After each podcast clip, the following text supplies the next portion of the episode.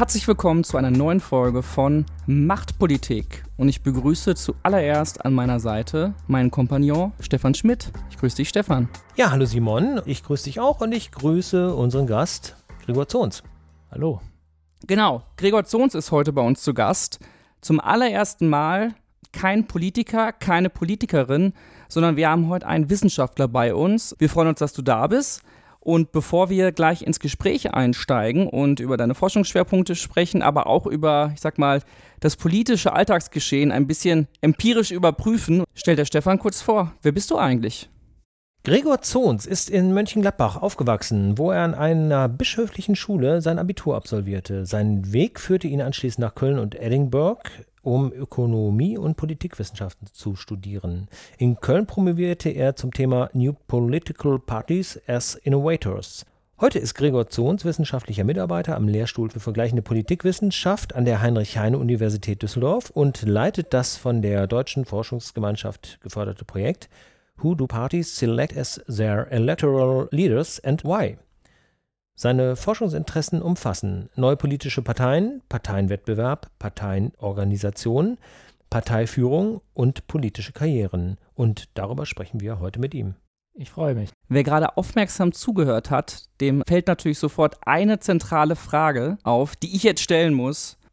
Mönchengladbach, Köln und Düsseldorf. Eindeutig Rheinländer, man hat es jetzt rausgehört. Was ist denn da deine Lieblingsstadt? Oh, ich sag immer, ich befinde mich im Bermuda-Dreieck des Niederrheins und Rheins, weil meine familiären Wurzeln liegen in München-Gladbach. Meine Heimat würde ich mittlerweile als Köln bezeichnen, weil das einfach prägende Jahre waren, bis auf den Fußball. Da bleibe ich München-Gladbach treu. Und jetzt seit einiger Zeit oder schon seit vielen Jahren arbeite ich ja in Düsseldorf und mittlerweile wohne ich auch hier. Aber äh, so kann ich mit all diesen drei Städten ein bisschen was verbinden und muss mich dann immer rechtfertigen, wo ich gerade mich als zugehörig fühle. Ich glaube, mit der Antwort ist ja schon was tatsächlich doch ein Politiker an dir vorbeigegangen. Alle Städte können sich gebauchpinselt fühlen und ich als Gastgeber darf mich noch darüber freuen, dass wir dem gleichen äh, Fußballverein die Treue schwören. Dementsprechend steht einem guten Gespräch nichts im Wege. Ja, wir reden aber hier nicht über Fußball, sondern über Politik. Und äh, da hat unser Gast ja ein besonderes Interesse dran, sonst hätte er es nicht studiert. Woher kommt das? Ja, es gibt jetzt nicht das Initialereignis, auf das ich verweisen kann, wo ich sage, da ist jetzt irgendwas umgekippt beginnt sicherlich in der Zeit im Gymnasium, wo ich mich vielleicht zuerst so als, als Teenager ein bisschen mehr für Computer und alles Mögliche damit verbunden interessiert habe und fand das aber dann irgendwann tatsächlich in einem Praktikum ein bisschen zu langweilig, einfach nur vor einem Bildschirm zu sitzen ohne Interaktion. Und dann gab es gleichzeitig in der Schulzeit äh, ja einen prägenden Sozialwissenschafts-, äh, Sozialkundeunterricht, Sozialwissenschaften hatte ich dann auch als Leistungskurs. Und ähm, ja, diese Debatten darum, wie ja, Menschen und Gesellschaften ihr Zusammenleben organisieren, das fand ich dann irgendwie interessant, darüber zu debattieren, auch in der Klasse. Und ähm, dann habe ich mich auch immer schon begonnen, so ein bisschen für das Zusammenspiel damals von ja, Ökonomie und Politik zu interessieren, weil ich das so, wenn ich dann im Radio, im Fernsehen Diskussionen verfolgt habe, fand ich das dann immer ein bisschen merkwürdig, wenn das so sehr getrennt mhm. betrachtet wurde und habe dann auch gemerkt, dass es dann teilweise so in der Disziplin oder in den Disziplinen getrennt betrachtet wurde. Und als es dann um die Frage ging, was man studiert, wo man studiert, bin ich dann in Köln auf diesen schönen Studiengang ähm, aufmerksam geworden. Der hatte einen sehr langen Namen, Volkswirtschaftslehre mit sozialwissenschaftlicher Richtung, Politik. Die Alternative wäre Soziologie gewesen. Und ich habe mich dann halt für die Politikwissenschaft entschieden, weil ich das eine unglaublich spannende und sinnvolle Kommunikat äh, Kombination äh, angesehen habe. Und das hat sich dann auch so bewahrheitet. Und das Interessante ist dann, äh, je länger das Studium dauerte, desto mehr bin ich dann halt in diese politikwissenschaftliche Richtung gedriftet. Das hat auch damit zu tun, dass ich ab dem dritten Semester als Hilfskraft an einem politikwissenschaftlichen Lehrstuhl gearbeitet habe und habe da ja sehr interessante Einblicke bekommen in die Forschung der Personen, die dort gearbeitet haben. Und so ist dann dieser Fokus, hat sich dann immer mehr in Richtung Politikwissenschaft verschoben. Ja, und habe ich auch nie nie bereut, diese, diese Entscheidung. Aber äh, formal bin ich laut Diplom ein VWLer, obwohl ich in Politikwissenschaft meine Abschlussarbeit damals geschrieben habe.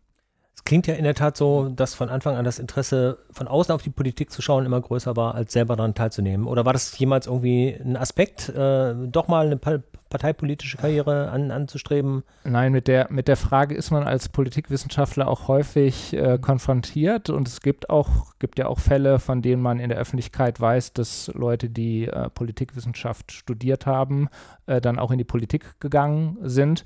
Ähm, für mich stand das aber nie ernsthaft zur Debatte. Ich bin natürlich trotzdem oder auch ein politischer Mensch, ja, und kann mich auch über ganze Abende über aktuelle politische Sachfragen streiten, unterhalten. Aber ähm, die Politikwissenschaft, so wie ich sie verstehe und betreibe, ist dann doch ein Stück weit anders, weil sie, weil sie dann doch ähm, so eine Vogelperspektive hat. Und ähm, mittlerweile ist der Begriff ja ein bisschen in, die, in den Alltag eingesickert, evidenzbasiert. Also ich, ich beschäftige mich auch damit, Sachen zu überprüfen, ja, und nach Regelmäßigkeiten zu suchen und eigentlich auch immer so ein bisschen ähm, über Einzelfälle hinaus zu gehen, ja, das mhm ist ja so ein bisschen das, das Bild, was häufig von der Politikwissenschaft in der Öffentlichkeit wahrgenommen wird, ähm, dass es so immer sehr um aktuelle Einzelfragen geht. Also warum äh, ist Partei XY in diesem Zustand? Mhm. Äh, woran ist Person XY gescheitert? Und das sind natürlich wichtige und relevante Fragen. Ja, aber mein Blick äh, oder den Blick, den ich äh, pflege in der Politikwissenschaft, ist dann, ja, Einzelfälle sind interessant, aber ich stelle mir dann immer schon die nächste Frage, wofür steht dieser Fall eigentlich? Mhm. Was kann ich aus diesem konkreten Fall ableiten, um zu einer generellen Beschreibung oder zu einer generellen Erklärung zu kommen. Ja? Und dieses Bild der Politikwissenschaft wird halt nicht so oft transportiert äh, und liegt einfach in der Natur der Sache, äh, ja, über Politik. Äh, Politik betrifft alle, ja, und dementsprechend äh, äh, ist es sicherlich im Unterschied zu anderen Disziplinen eine Disziplin, die, die sehr im Alltag der Menschen, ja, präsent ist und dementsprechend wird darüber dann halt auch diskutiert, aber das unterscheidet sich dann immer ein bisschen von dem, was ich als eine politikwissenschaftliche Auseinandersetzung mhm. verstehen würde. Wir sind so in einer Art, ich nenne es mal auch eine Art politischen Talkshow-Welt und wenn du mit deinen Themen durchdringen möchtest, ne, in gewissen Aspekten, musst du da natürlich auch reingehen. Was mir gerade einfällt, ist, wenn wir jetzt mal auf die vergangenen Jahre schauen. Ich überlege gerade so beim das Thema Corona, wo die Wissenschaft nochmal eine ganz andere Präsenz hatte und jetzt auch beim Thema Ukraine-Krieg, wo das ähnlich ist. Merkst du das auch bei dir, dass sich da in den letzten Jahren denn trotzdem was gewandelt hat? Ah, ich glaube, das hängt sehr von den jeweiligen Gegenständen ab. Ja, ähm, die Gegenstände, mit denen ich mich jetzt in meiner Karriere beschäftigt habe, zum Beispiel, ich habe ja über neue politische Parteien promoviert. Das ist vielleicht auch ein ganz schönes Beispiel. Als ich der Startpunkt für diese Idee damals, dieses Thema zu wählen, liegt eigentlich in dem Projekt, was ein, ein damaliger Mitarbeiter hatte, für den ich damals in dem Projekt gearbeitet habe. Mhm. Da ging es so ein bisschen darum, wie kann man politischen Wettbewerb vermessen, mhm. ja, auf welchen Ebenen und mit welchen Indikatoren. Und da stand so ein Satz drin äh, über Homogenität und Vielfalt von politischen Parteien in ihrem Angebot und dem Entstehen neuer politischer Parteien. Und dachte ich, ja, das ist ja eigentlich irgendwie eine Binse, ja, wenn die neuen Parteien sich in ihrem Angebot nicht so stark voneinander unterscheiden, dann sollte das ja wohl Anreiz geben, äh, dass, dass neue Parteien entstehen und vielleicht sogar Erfolg haben. Und dann fand ich das aber überraschend, dass das noch gar nicht so richtig auf auf, einer breiten empirischen Basis überprüft wurde. Ja, und das hm. ist dann auch das Spannende, wenn ich dann über Politikwissenschaft erzähle, ähm, dass man in den Politikwissenschaften heutzutage auch unglaublich viele Dinge einfach messen kann. Ja, zum Beispiel gibt es äh, in der Politikwissenschaft einen, einen sehr bekannten und weit genutzten Datensatz, der ähm, Wahlprogramme vermisst, ja, nach quantitativen Aspekten auswertet, also welches Thema nimmt wie viel Platz ein. Und ähm, dann habe ich einfach diesen Datensatz dann als Basis genommen und habe dann überprüft, ja, wenn ich, wenn ich mit diesen Zahlen halt nachvollziehen kann, inwiefern sich die politischen Parteien, die es gibt, hm. stark unterscheiden oder weniger unterscheiden, was macht das denn mit dem Entstehen von neuen politischen Parteien, ja. Und das war einfach eine akademisch getriebene Fragestellung, mhm. auf die ich mehr oder weniger per Zufall durch meine Mitarbeit am Lehrstuhl gezogen bin, äh, äh, gestoßen worden bin. Aber als ich das dann begonnen habe und dann immer so erzählt habe, was ich mache, dann gab es immer so zwei Peaks. Ja? Der erste Peak war, ah, du machst das oder sie machen das wegen der Piratenpartei, die damals mhm. äh, großen Raum eingenommen hat in der deutschen Öffentlichkeit. Ja, das hat ja nicht, war ja nicht von nachhaltigem Erfolg. Äh, und irgendwann, ähm, das war dann zum Ende meiner Zeit äh, in der Promotion, ah, sie machen das wegen der Alternative für Deutschland. Und das ist eigentlich so ein ganz schönes Beispiel, ja. Das sind natürlich wichtige wichtige Fälle und die Alternative für Deutschland passte von ihrer Entstehungsgeschichte äh, aus meiner akademischen Perspektive auch sehr gut in, in mhm. das, was ich damals gemacht habe. Ja, das Wort Alternative äh, ist da ja schon ein Fingerzeig, ja. Und ähm, das ist ein ganz schönes Beispiel zwischen einmal der wissenschaftlichen Perspektive und dann den konkreten Fällen, mit denen man dann konfrontiert wird. Und natürlich hat man dann auch immer den Anspruch ähm, zu schauen oder zu reflektieren, inwiefern bestimmte Fälle, mit denen man dann konfrontiert wird, äh, ja, gute Beispiele sind für, für das, womit man sich beschäftigt hat. Oder es kann es natürlich auch geben, dass es Fälle gibt, die man mit seinem theoretischen wissenschaftlichen Rüstzeug nicht so gut erklären kann. Du hast schon wunderbare Beispiele genannt. Man kann ja auch noch weiter zurückgehen. Also wenn man mal schaut aus der Vergangenheit Parteien, die sich etabliert haben, du hast die AfD genannt. Ganz weit zurück sind es ja auch die Grünen. Wenn man es nochmal so sieht, die Linkspartei als Zusammenschluss aus damals aus PDS und äh, WASG. Du hast gesagt, den Piraten ist es nicht gelungen. Dann gibt es wiederum, vielleicht sicherlich auch nochmal ein anderes Feld, Kleinstparteien, die auf unterschiedlichen Ebenen Erfolg haben. Auch nochmal Europa- oder Kommunalwahl, wenn wir schauen auf Volt, die ÖDP, die Partei oder auch die Freien Wähler, nochmal eine ganz andere Voraussetzung. Man sieht schon, es gibt natürlich auch immer die Herausforderungen. Du hast sie noch nicht genannt, aber ist sicherlich auch, äh, oder würde ich jetzt mal fragen, ist das durch dieses Thema 5%-Klausel, diese Hürde auf Landes- und Bundesebene, die es ja auf Europaebene in der Form nicht gibt. Also man sieht es ja daran, dass Volt auf Europa- oder auch Kommunalebene eine ganz andere Präsenz hat ebenso wie die Partei, die hauptsächlich ihren Erfolg daraus speist, dass sie bei einer Europawahl antritt. Also da sieht man wirklich schon diesen ganz bunten Strauß. Die 5%-Hürde, ist die empirisch auch wirklich ein Grund? Weil es ist ja einfach zu sagen, so, nee, man gründet keine neue Partei, 5% Riesenhürde lohnt sich nicht. Ist das so? Ja, also dazu muss man mehrere Dinge, glaube ich, sagen. Erstmal, äh, die vergleichende Forschung zeigt schon, dass die Ausgestaltung von Wahlsystemen schon großen Einfluss darauf haben, wie gut sich neue Parteien etablieren können. Und dazu gehört so eine Prozenthürde auf jeden Fall dazu, weil das ist eine Hürde, die dann genommen werden muss. Ähm, die andere Frage oder die andere Seite der Medaille ist natürlich immer, wer steckt hinter einer Gründung einer Partei und was, äh, was motiviert die Akteure oder die Gruppen, das zu tun. Ja? Wenn ich jetzt rein darauf aus bin, parlamentarische Präsenz zu erreichen oder einen Durchbruch auf dieser Ebene, dann spielt das Wahlsystem natürlich eine Riesenrolle. Ja? Aber ich sage immer so ein bisschen, was ist denn der erste Grund, über eine Gründung einer Partei nachzudenken? Ich denke ja, ich sitze ja nicht irgendwo und denke, ja, das Wahlsystem ist so und so und jetzt gründe ich eine Partei, ja oder Nein, sondern äh, das sind ja politische Akteure und die sind ja in erster Linie auch politisch motiviert. Ja? Und das sind Ziele, die Parteien, politische Gruppen unterschiedlich abwägen. Ja? Wir unterscheiden in der Politikwissenschaft immer so ganz grob zwischen drei äh, möglichen Parteizielen, die unterschiedlich abgewogen werden. Das eine ist halt Policy, also der Inhalt von Politik. Das andere sind Stimmen, ja, man will ja an Wahlen teilnehmen und möglichst viele Stimmen erreichen. Und das dritte sind dann Ämter im englischen Office, also im, das höchste der Gefühle ist natürlich dann die Regierungsbeteiligung. Und natürlich gibt es viele Kleinstparteien, die natürlich wissen, dass sie sich nur schwer durchsetzen können in einem bestimmten Wahlsystem, die aber trotzdem sich nicht auflösen, weil sie natürlich äh, eine politische Idee haben, äh, die sie weiter hochhalten wollen. Ja, also insofern, es gibt nicht diese eine generelle Antwort ähm, bezüglich aller Parteien und aller Gruppierungen.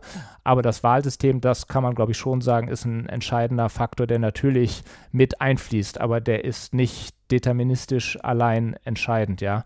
Ähm, insofern auf jeden Fall ein prägendes Element und wird ja gerade im Vergleich von Wahlen, zum Beispiel Europawahlen, äh, nationalen Wahlen ja auch debattiert oder jetzt, wenn es um die Ausgestaltung eines, eines reformierten Wahlgesetzes, Wahlsystems in Deutschland geht, ist das natürlich auch wieder eine der zentralen Parameter.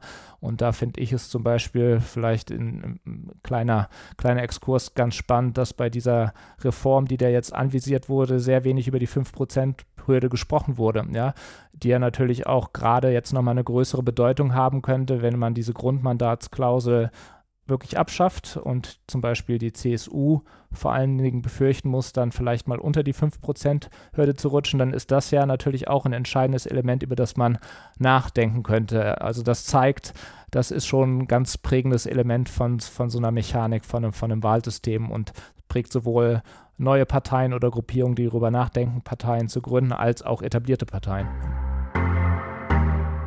Ein wenig Werbung, aber nur für uns. Vielleicht hört ihr uns zum allerersten Mal. dann hoffen wir, dass es nicht das letzte Mal der Fall ist. Ihr habt die Möglichkeit, uns auf dem Podcast-Kanal eurer Wahl zu folgen, zum Beispiel Apple oder Spotify. Dann seid ihr immer informiert, wenn es eine neue Folge gibt. Natürlich gerne auch bewerten, kommentieren oder uns schreiben, wenn ihr Ideen und Anregungen habt. Ja, sucht nach Machtpolitik. Und folgt uns. Eine andere Partei, die, ähm, das sage ich jetzt ganz ohne Hohn, die ja von dem Thema 5% würde zumindest innerlich aktuell betroffen ist, ist die Linkspartei auf Bundesebene.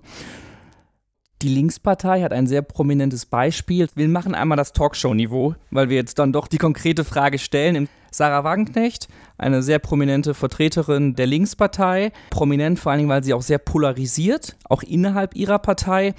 Und es wird immer wieder seit Jahren ja schon darüber gesprochen, gründet sie jetzt eine neue Partei, gründet sie jetzt eine neue Partei.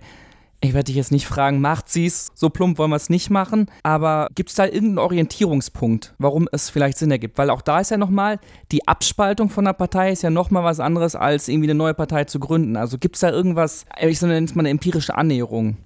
Ja, es gibt die Perspektive der existiert noch im Moment existierenden Partei Die Linke, ja, und es gibt die Perspektive einer vielleicht neuen Partei unter Sarah Wagenknecht. So, und die, die angesprochene Polarisierung, die ist ja da, die kann man an inhaltlichen Punkten festmachen, die sich sicherlich irgendwann auch ins Persönliche übersetzt haben. Das kann man, glaube ich, äh, in diesem Fall nicht mehr voneinander trennen. Und ähm, so eine Spannung, die dadurch entsteht, kann eine bestehende Partei nur bedingt aushalten. Ja, und wenn jetzt so eine prominente Persönlichkeit in die Öffentlichkeit geht und laut darüber nachdenkt, äh, eine eigene Partei als Abspaltung zu gründen und der noch äh, der Partei, der man noch angehör, angehört, Konkurrenz zu machen, dann ist das natürlich klar, dass das auf Dauer nicht tragbar ist. Ja? Dann ist halt die Frage, ähm, warum macht sie es da nicht einfach? Ja? Äh, und ich glaube, das ist so ein bisschen in der Öffentlichkeit manchmal ein bisschen zu ja, nicht genau genug vermittelt. Äh, eine Parteigründung ja, ist eine sehr komplexe Angelegenheit, die mit vielen Herausforderungen verbunden ist. Und ähm, ich glaube, dessen ist sich Sarah Wagenknecht auch bewusst. Das kann man auch aus letzten Interview-Äußerungen entnehmen. Und das hat auch damit zu tun, dass gerade in Deutschland eine Parteigründung auch komplex ist, weil wir sind ein föderal organisierter Staat. Wir haben dieses Wahlsystem, was auch noch gewisse Hürden mit sich bringt, ja. Und in so einem föderalen System eine neue Partei zu gründen und auch wirklich zu etablieren, ja, das ist eine große Herausforderung, die man nicht nur einfach an einem inhaltlichen Punkt äh, festmachen kann, sondern braucht dazu Strukturen, die man kreieren muss. Man muss Mitstreiterinnen gewinnen, die mitmachen. Äh, und ähm, man braucht eine Satzung, man braucht ein Programm. Ja, es sind ganz viele Punkte. Und dann will man natürlich an der Wahl teilnehmen. Da braucht man dann auch Unterschriften. Ja, und ähm, jetzt sagt man, jetzt gibt es so ein inhaltliches Gelegenheitsfenster. Ja, sie grenzt sich ja an bestimmten Punkten von mhm. ihrer Partei halt ab.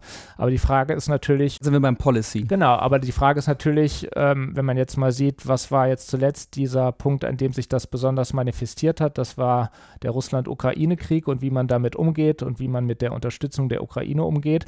Ja, und das ist natürlich im Moment ein sehr wichtiges, großes Thema. Ja. Die andere Frage ist aber, trägt so ein Thema auch für eine Partei Neugründung und Etablierung. Ja, es ist ein außenpolitisches Thema. Wir hoffen alle, dass dieser Krieg bald auf eine für die Ukraine gute Weise endet.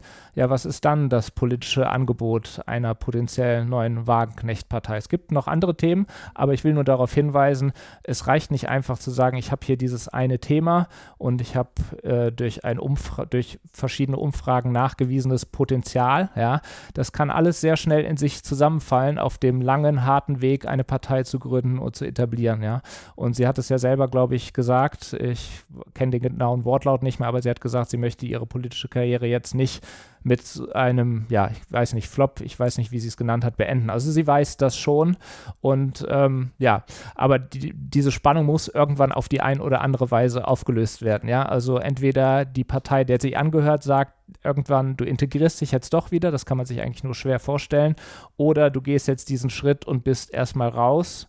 Was du dann machst, das ist dann äh, deine oder ja ihre Sache.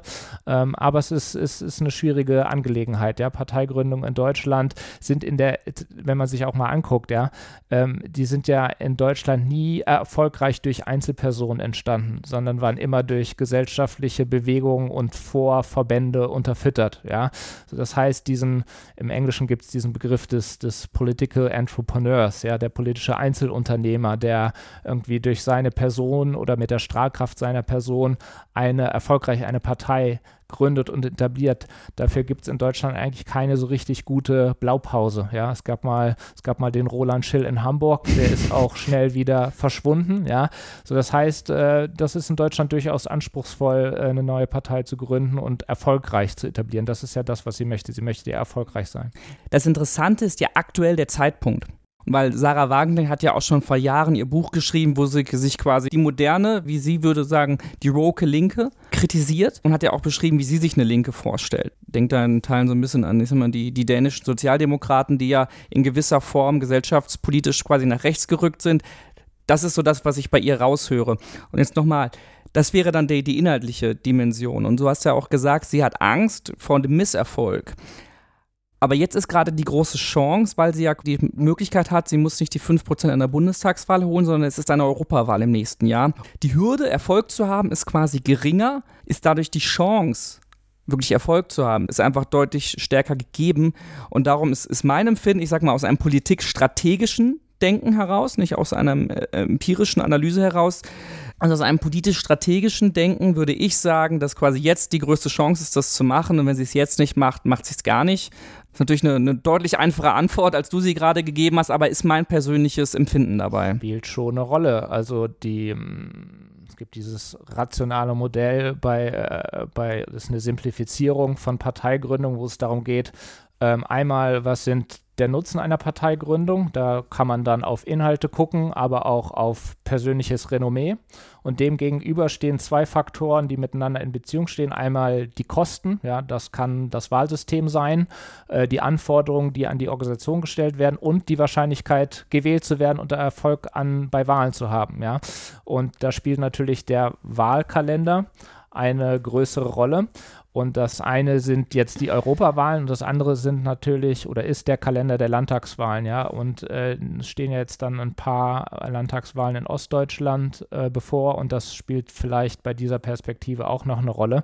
Man muss aber vielleicht noch einen Punkt bei den inhaltlichen Herausforderungen machen. Wir haben jetzt eben sehr nur über die Abgrenzung gegenüber ihrer jetzigen äh, Partei Die Linke gesprochen, aber sie muss natürlich auch schauen bei ihren Themen, dass sie natürlich bei einigen Positionen auch in die Nähe der AfD rücken kann. Ja, so das heißt, da gibt es natürlich auch eine Herausforderung. Ja, also wenn man überlegt, äh, skeptische Haltung gegenüber dem Umgang äh, mit dem Russland-Ukraine-Krieg. Das findet man bei der AfD auch, zumindest mhm. in dieser Richtung. Ja? Wenn es um den Umgang mit Migration geht und ähm, ja, Konkurrenz auf Wohnungsmärkten, Konkurrenz am Arbeitsmarkt. Ja? Eine migrationsskeptische Haltung findet man auch bei der AfD. Wenn es um kulturelle Fragen geht, ja, also Gendern und dieses großstädtische Milieu, bei dem sie sich ja auch probiert abzugrenzen, findet man in ähnlichen Schattierungen auch bei der AfD. Ich will das jetzt nicht alles gleichsetzen, aber ich will nur aufzeigen, ähm, man kann sich jetzt nicht nur am Fixpunkt die Linke orientieren und überlegen, wie kann ich mich jetzt von dieser Partei, der ich angehöre, mit der ich unzufrieden bin, abgrenzen. Man muss ja auch den gesamten Parteienwettbewerb äh, im Auge behalten. Und da ist es jetzt nicht so, äh, dass ich sehe, dass sie da ein absolutes Alleinstellungsmerkmal hätte. Ne? Und das bringt natürlich auch Gefahren mit. Einmal, jetzt habe ich darüber gesprochen, wer, für wen ist es auf der Wählerinnenseite vielleicht attraktiv, aber das setzt sich ja auch fort auf die, auf die Seite der Parteimitglieder. Ja, für wen wird diese Partei denn attraktiv in der Mitarbeit? Ja, und gerade neue Parteien haben unglaublich immer damit zu kämpfen, wer überhaupt bei ihnen mitmacht. Natürlich muss, braucht man erstmal eine große Anzahl an Leuten, Personen, die mitmacht. Aber dann stellt sich auch immer die Frage, was sind das dann für Leute? Mit welchen Motiven, Einstellungen kommen die denn in die Partei hinein? Ja. So, und wenn ich mich jetzt in so einem Themenfeld bewege, äh, wo ich dann ja vom, vom linken Spektrum bei einigen Positionen auch auf einmal, das ist ja auch eine interessante Entwicklung, dass ich dann, wir sagen, wir sprechen ja häufig auch vom Hufeisen, ja, wenn das Hufeisen sich dann irgendwo trifft, ja, da entsteht natürlich dann eine besondere Dynamik, ja, und ähm, das ist auch eine große Herausforderung, wenn sie dieses Projekt dann in Angriff nehmen wird, wie man, wie man da diese Abgrenzung, ich unterstelle ihr, dass sie diese Abgrenzung erreichen möchte, ja, ich glaube jetzt nicht, dass Sarah Wagenknecht äh, über äh, irgendeine Art von Zusammenarbeit, Kooperation, Eintritt in die AfD mit der AfD nachdenkt. Ja, aber äh, sie muss natürlich gucken, wie sie dann äh, die Mauer aufrecht hält bei Themen, äh, die äh, wichtig sind.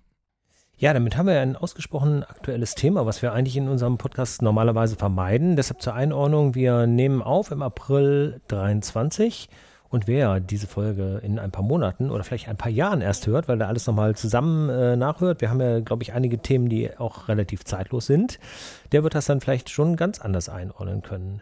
Nochmal ganz allgemein zum Thema Abspaltung. Ist die Abspaltung von einer etablierten Partei eher leichter oder schwerer? Jetzt von diesem Einzelbeispiel mal wegzugehen, äh, weil wir haben ja gesehen, die Linkspartei hat sich ja erfolgreich von der SPD abgespalten und da ja auch viele Wähler äh, gekostet. Ich glaube, bis heute hat sich die SPD da nicht wirklich von erholt.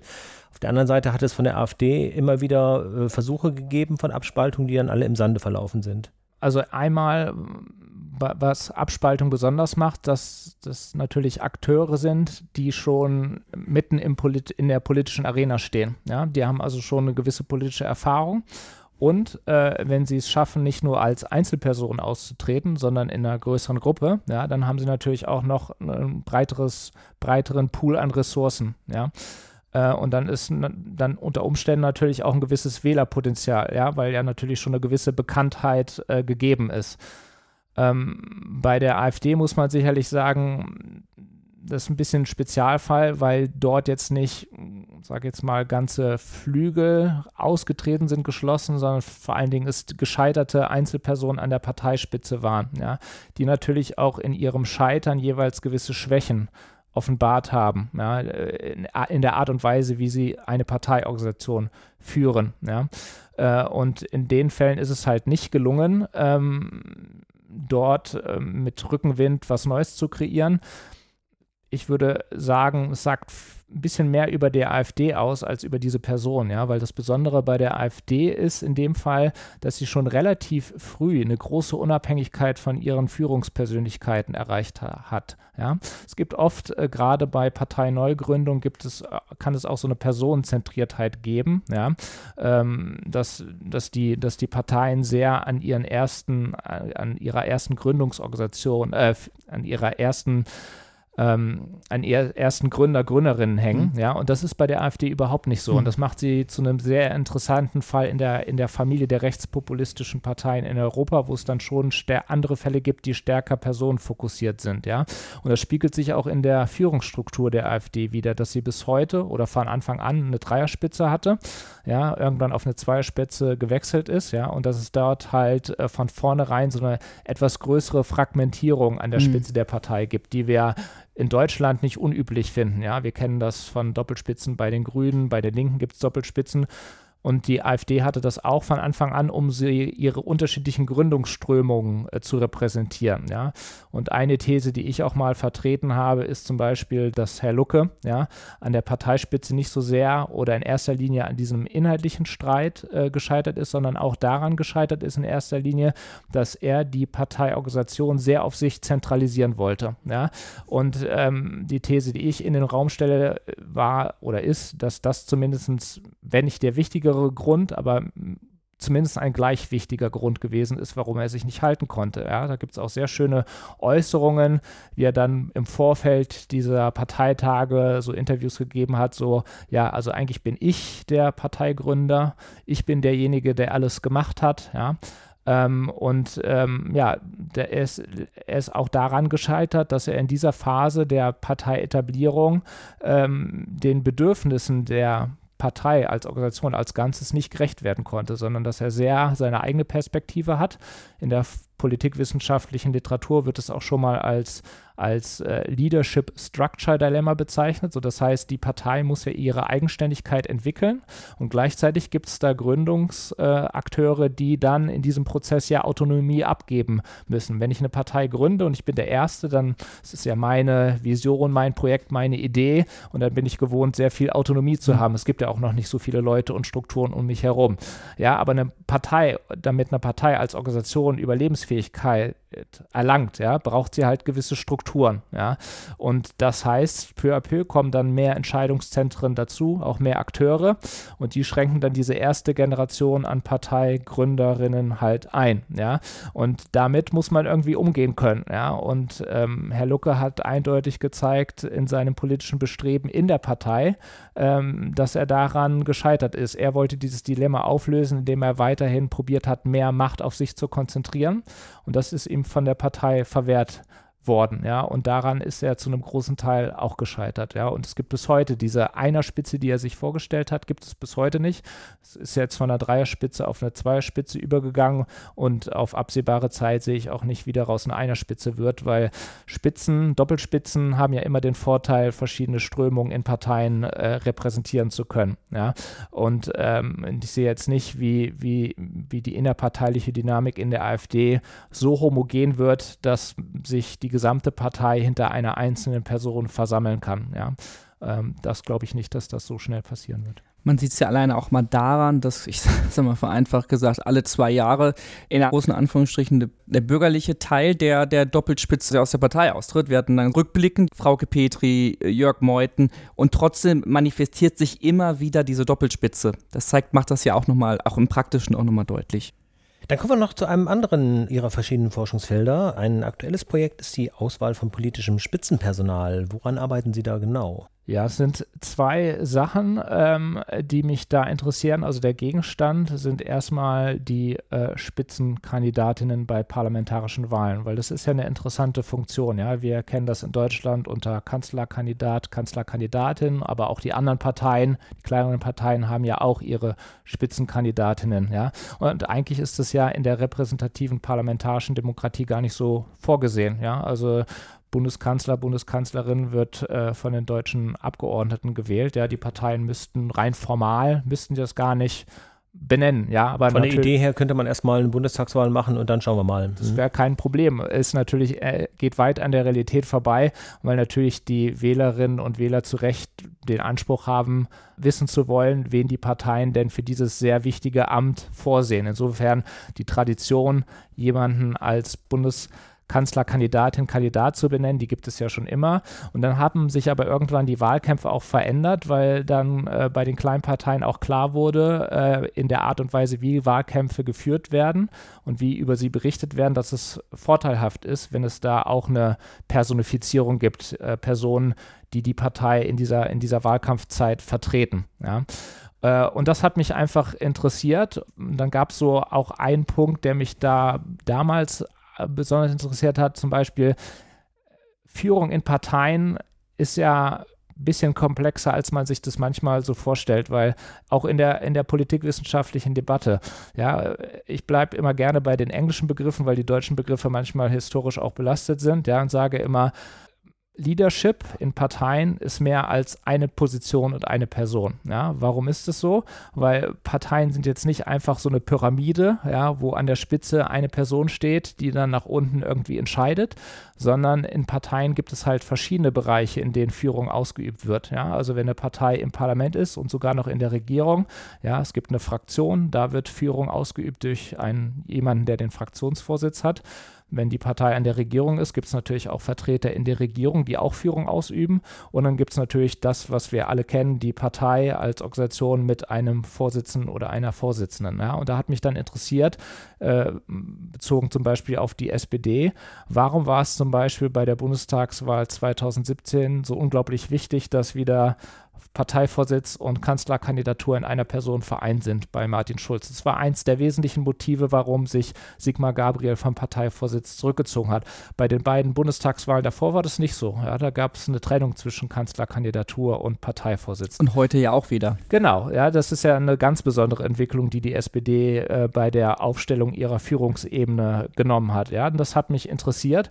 Und das Zweite, was mich interessiert hat, ist, ähm, wenn man sich diese Persönlichkeiten dann anschaut, was haben die eigentlich so für Karrieren innerhalb, den, innerhalb der Partei hinter sich? Ja? Weil das macht ja politische Parteien besonders interessant, dass sie auf mehreren Ebenen, an mehreren Orten parallel verlaufen. Ja? Also wir haben, es können Ämter in der Partei übernommen werden, es können Ämter rund um das Parlament übernommen werden und wenn die Partei in der Regierung vertreten ist, natürlich auch in diesem Bereich. Ja? Und das äh, macht so einen Fächer auf, äh, wie sich Parteien, wie sich Karrieren an verschiedenen Punkten entwickeln können. Und das hat mich dann interessiert, welche Karrieren haben die Personen hinter sich und findet man dann Unterschiede. Ja, also äh, sieht eine Karriere von jemandem, äh, der wirklich Ambitionen hat, äh, Bundeskanzler, Bundeskanzlerin zu werden, anders aus als eine Spitzenkandidatur bei einer kleineren Partei, wo einfach eine ganz andere Erwartung mit verbunden ist. Und das war so ein bisschen, das waren diese zwei Ebenen, wie werden Rollen miteinander vereint oder nicht vereint und wie sehen dann diese, diese Karrieren innerhalb der Parteien aus. Und Saskia Esken sticht natürlich raus. Warum sage ich jetzt Saskia Esken? Du hast gerade schon erwähnt, den Parteivorsitz 2017 bei der SPD. Man hat damals vor der Bundestagswahl alles zusammengetragen. Anschließend, die Wahl ist verloren gegangen. Andrea Nahles ist dann Parteivorsitzende geworden, sollte dann Partei- und Fraktionssitz zusammenhalten. Das lief nicht so erfolgreich. Sie ist zurückgetreten und dann hat die SPD sich für einen gänzlich neuen Weg entschieden. Man hat sich dafür ausgesprochen, Doppelspitze zu haben, aber dass sich Doppelspitzen zusammen bewerben, die sind durch Regionalkonferenzen gehuscht. Wir haben nämlich schon quasi in unserer letzten Folge mit äh, Christina Kampmann darüber gesprochen, die ja damals mit angetreten ist. Und es war ja ein sehr unüblicher Prozess. Am Ende hat wirklich die Parteibasis sich für ein Duo entschieden und das auch noch in zwei Phasen im Sinne von erst alle mit dabei, die sich beworben haben und dann die jeweils zwei Paare mit den meisten Stimmen sind dann nochmal in die zweite Runde gekommen und dann haben am Ende damals Norbert Walter Borjans und Saskia Esken gewonnen, sind Parteivorsitzende geworden, haben damals unter anderem Olaf Scholz geschlagen, der heute unser Bundeskanzler ist. Also so verwirrend, wie ich es beschrieben habe, so verwirrend war es auch ein bisschen. Das war ein unüblicher Prozess. Ja, das Erstaunliche war, oder das, das Interessante auch aus einer politikwissenschaftlichen Betrachtung ist, ähm, dass dort auf zwei Ebenen reagiert wurde. Ja? Wenn Parteien in einer schlechten Verfassung sind, dann kann man ja, gibt es zwei Dinge, die man machen kann. Man kann das Personal austauschen und was dann etwas seltener gemacht wird, man kann auch an die Strukturen rangehen. Mhm. Ja, und hier gibt es halt diese Doppelung, dass man nicht nur, es war klar, Frau Nahles ist zurückgetreten, es muss jemand Neues gewählt werden, aber man hat diesen Zeitpunkt genutzt, um auch ähm, an die Struktur zu gehen. Ja. Und es machen Parteien in der Regel nur, wenn sie unter einem enormen, sag jetzt mal, Leidensdruck stehen. Mhm. Ja, weil äh, Parteien sind als Organisation erstmal Risiko scheu, ja, wenn es, wenn es einigermaßen in, gut läuft, warum soll man so viel ändern? Ja, es bringt ja nur Risiken mit sich. Das heißt, neue Dinge werden in der Regel dann ausprobiert, wenn die Partei sehr stark unter Druck steht. Ja, und das war bei der SPD eindeutig der Fall damals. Ja, und es gibt auch noch begleitend dazu, ähm, wenn es zum Beispiel darum geht, äh, wann kommen Frauen in das Amt des Parteivorsitzes, gibt es auch politikwissenschaftliche vergleichende Forschung, die zeigt, zumindest über die letzten Jahrzehnte war das so, wann haben Frauen eine besonders hohe Chance, in dieses Amt zu kommen, wenn es den Parteien sehr schlecht geht. Ja? Und das kann man eigentlich auch auf die deutsche jüngere Geschichte anwenden. Ja? Wann ist Angela Merkel in das Amt des Vorsitzes gekommen, im, im, auf der Spitze des Partei, der Parteispendenaffäre um die CDU? Ja? Äh, die Attraktivität dieser Funktion war nicht sehr hoch ausgeprägt zu dieser Zeit. Ja? Ähm, und sie hat diese Chance genutzt, ja, und auch sehr erfolgreich genutzt, ja. Und wenn man sich den anderen Fall jetzt bei der SPD ansieht, sieht man auch, wann ähm, hat die Partei zum ersten Mal ähm, auf eine Frau in diesem Amt zurückgegriffen, mhm. als das mit Martin Schulz und der Anbahnung der Großen Koalition so schlecht gelaufen ist, ja. Und ähm, sie stand dann, sie hat das Amt ja in einer sehr schwierigen Phase übernommen, hat es dann nicht erfolgreich äh, tun können aus Sicht ihrer Parteigenossinnen. So, und dann war dieser Druck äh, sehr, sehr groß, ja. Und das ist das Interessante, dass man dann auf diese Doppelspitze gegangen ist. Ich glaube auch so ein bisschen, um überhaupt für Entlastung zu sorgen, mhm. ja, weil es natürlich dieser Fokus immer auf eine Person, ja, die in einer schwierigen Lage alles bewältigen muss, natürlich eine enorme Herausforderung ist für jede Person, die das wird, ja. Und ich glaube, das war einfach so die Idee, äh, dort äh, für Neuanfang zu sorgen und auch so ein bisschen erstmal aus einer Binnenlogik heraus, ja. Also äh, Fokus war darauf, wir müssen erstmal intern wieder dafür sorgen, dass wir äh, gut zusammenarbeiten können, dass wir überhaupt erstmal wieder uns programmatisch und personell gut aufstellen. Und da ähm, ist es dann sicherlich günstig gewesen, diese Verantwortung auf zwei Schultern zu verteilen und dann auch grundsätzlich nochmal äh, ja, für neuen Input zu sorgen. Das andere, was man dazu noch sagen kann, wurde ja schon angesprochen, der Modus war ja auch sehr interessant. Ja? Es haben sich nicht äh, Einzelpersonen auf Plätze in einer Doppelspitze beworben, sondern gewünscht war, dass man sich als Team bewirbt. Ja? Und das war für mich äh, der, als jemand, der sich mit Karrieren beschäftigt, dann schon interessant. Ich habe dann auch mal mir diese Karrieren dieser ganzen Teams halt angeschaut und da war schon auf den ersten Blick klar, dass das alles oder im Großteil Personen sind, deren Karrieren in den Parteien sich schon stark unterscheiden von dem, was vorher eine klassische politische Karriere war, von Personen, die bei den großen Parteien CDU und SPD in den Vorsitz gegangen sind. Also da sieht man auch nochmal, dass es da echt so einen Umbruch gegeben hat. Ja. Ähm, und äh, das, die, Norbert Walter Borjans und Saskia Esken sind äh, Persönlichkeiten gewesen, die äh, in vielen Jahrzehnten vorher nicht wirklich ähm, in Frage gekommen wären, weil sie einfach nicht dieses, dieses ähm, ausgeprägte Profil von Personen haben, die schon Spitzenfunktionen in Partei, in der Exekutive, äh, im Parlament übernommen haben. Ja, also Saskia Esken war ja damals Bundestagsabgeordnete. Norbert Walter Borjans kannte man natürlich in NRW, aber interessanterweise auch jemand, der einen Fokus eindeutig in der Exekutive hatte und jetzt nie hohe Positionen in der Partei oder im Parlament bekleidet hat. Ja. Ähm, aber es gibt ja auch eine Kampagne dahinter mit den Users. Also über den Einzelfall kann man viel sagen.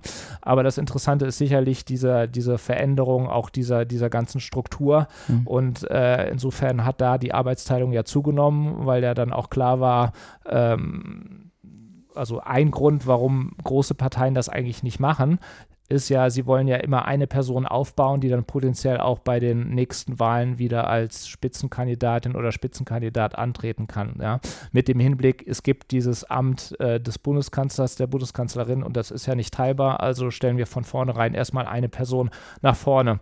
Ja? Und de deswegen ist es für die kleineren Parteien auch immer relativ unschädlich gewesen, Teams zu haben, weil ja klar ist, das ist eine Aufgabe begrenzt auf Zeit und natürlich kann dann jemand von uns vielleicht den Fraktionsvorsitz jetzt übernehmen, aber es war nie so fokussiert auf dieses eine Amt des, des Kanzlers, der Kanzlerin. Und das hat den, das hat den, äh, das hat diese Veränderung bei der SPD so interessant gemacht, mhm. äh, weil sie ja nie den Anspruch aufgegeben haben, den Bundeskanzlerin, äh, den Bundeskanzler oder die Bundeskanzlerin zu stellen. Aber trotzdem haben sie sich an der Stelle dann für eine Teamlösung entschieden.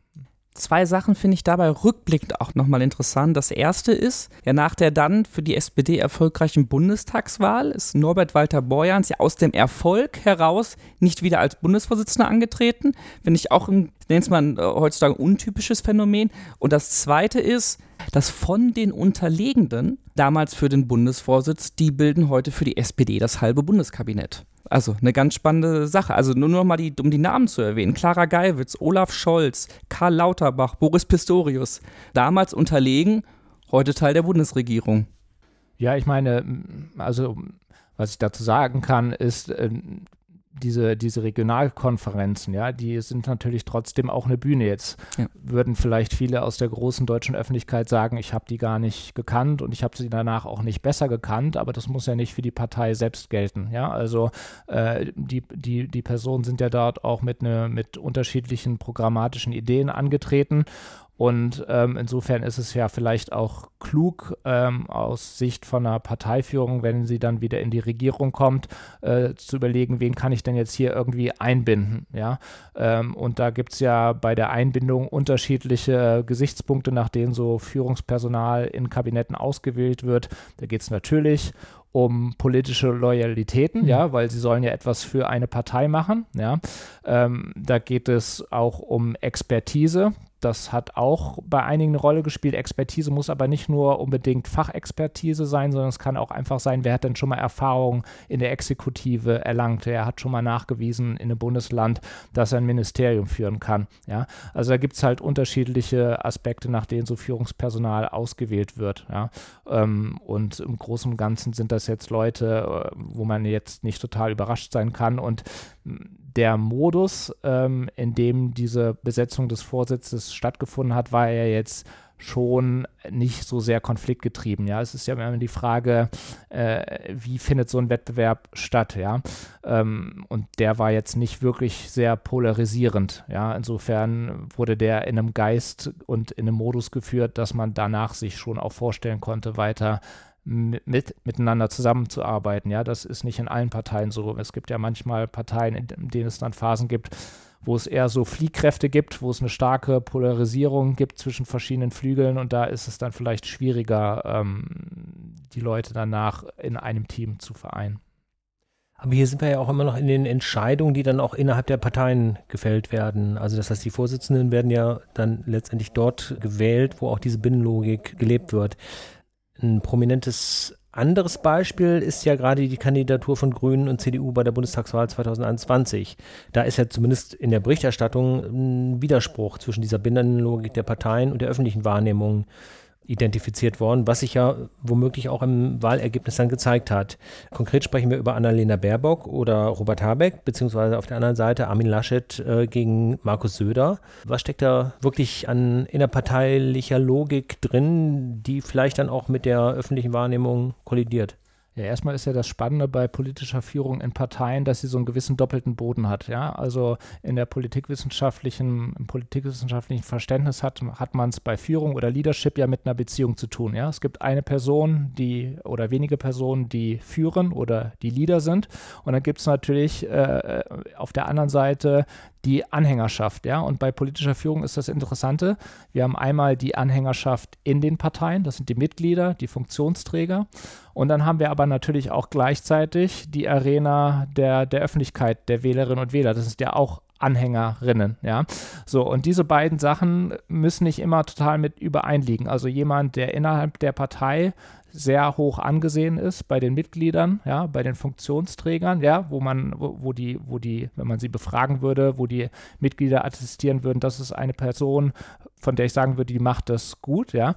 Aber das muss nicht konform gehen mit der Außenwahrnehmung, ja. Also die Wählerinnen und Wähler können ein ganz anderes Bild haben von der Person, ja. Vielleicht kann man das im Moment am ehesten bei Friedrich Merz festmachen, wo, glaube ich, viele innerhalb der Partei mit ihm zufrieden sind, ja. Ähm, aber wenn man sich das Ranking ähm, der beliebtesten Politikerinnen Deutschlands ansieht, da ist er jetzt nicht an der Spitze, ja.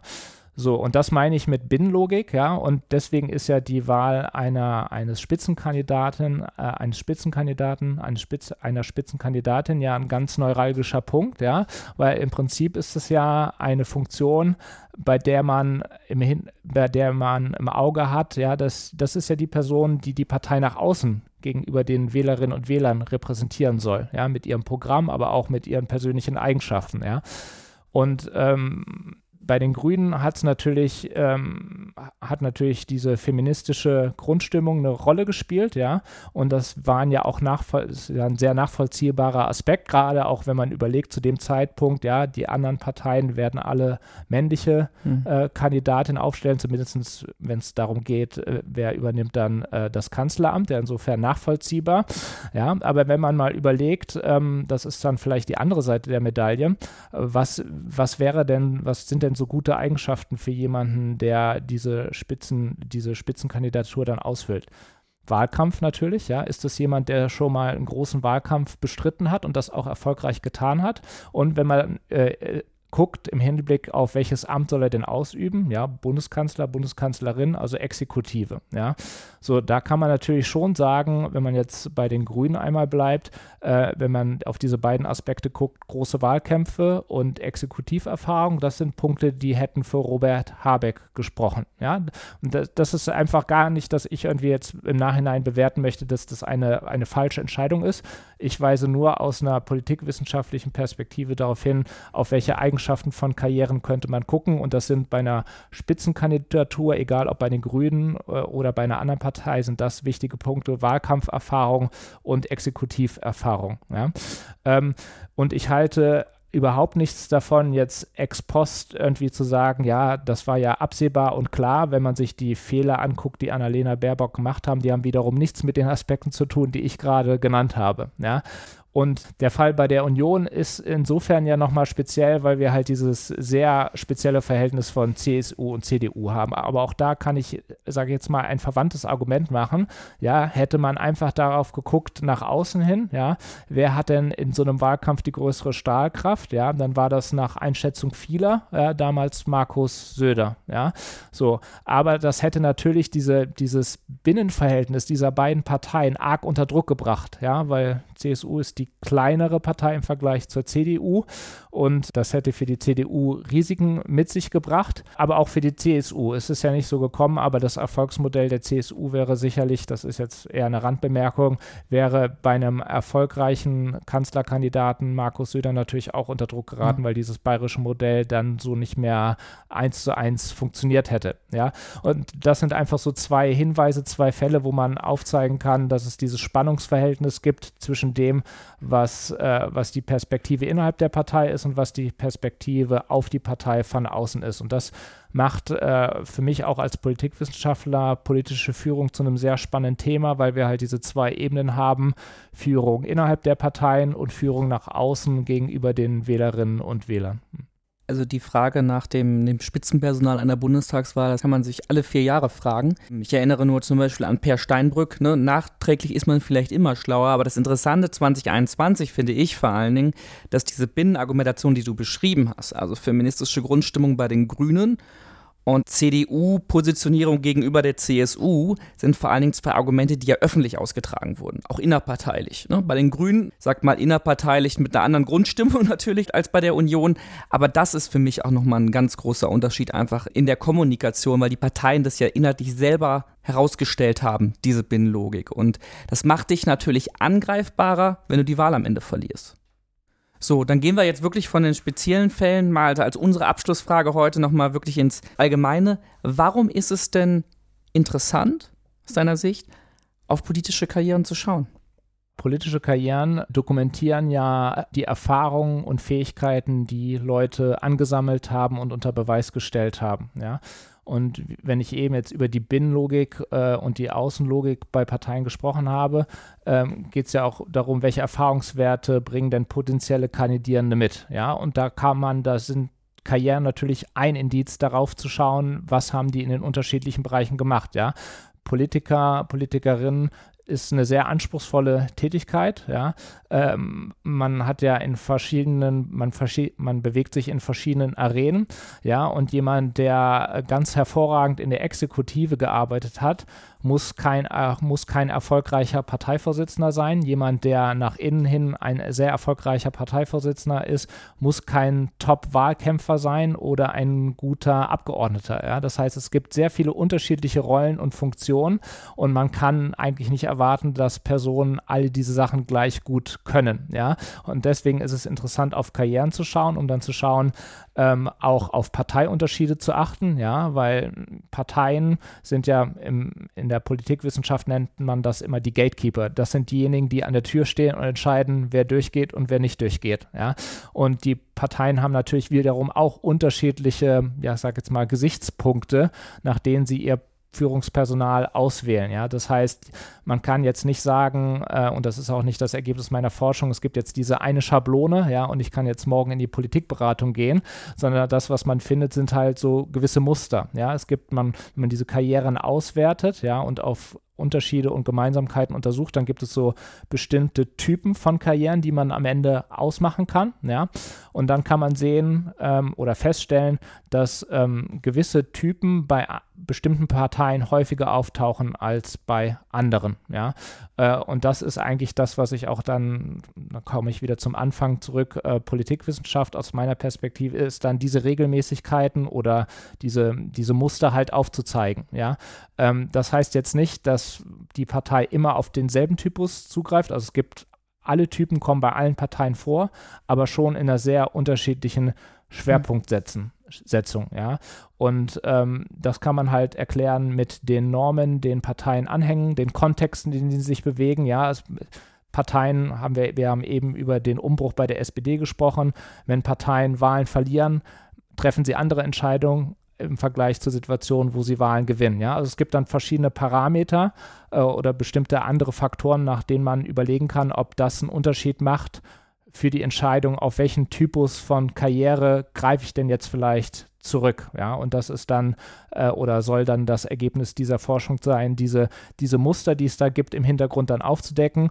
Und das bildet dann auch eine gute Vergleichsfolie, um dann zu sagen, wenn ich dann in einem anderen Kontext auf einen bestimmten Fall angesprochen werde, dann kann ich vielleicht die Ergebnisse dieser Forschung nehmen und sagen, okay, das ist nach den Erkenntnissen, die ich dort gewonnen habe, ein eher typischer Fall oder ein eher untypischer Fall.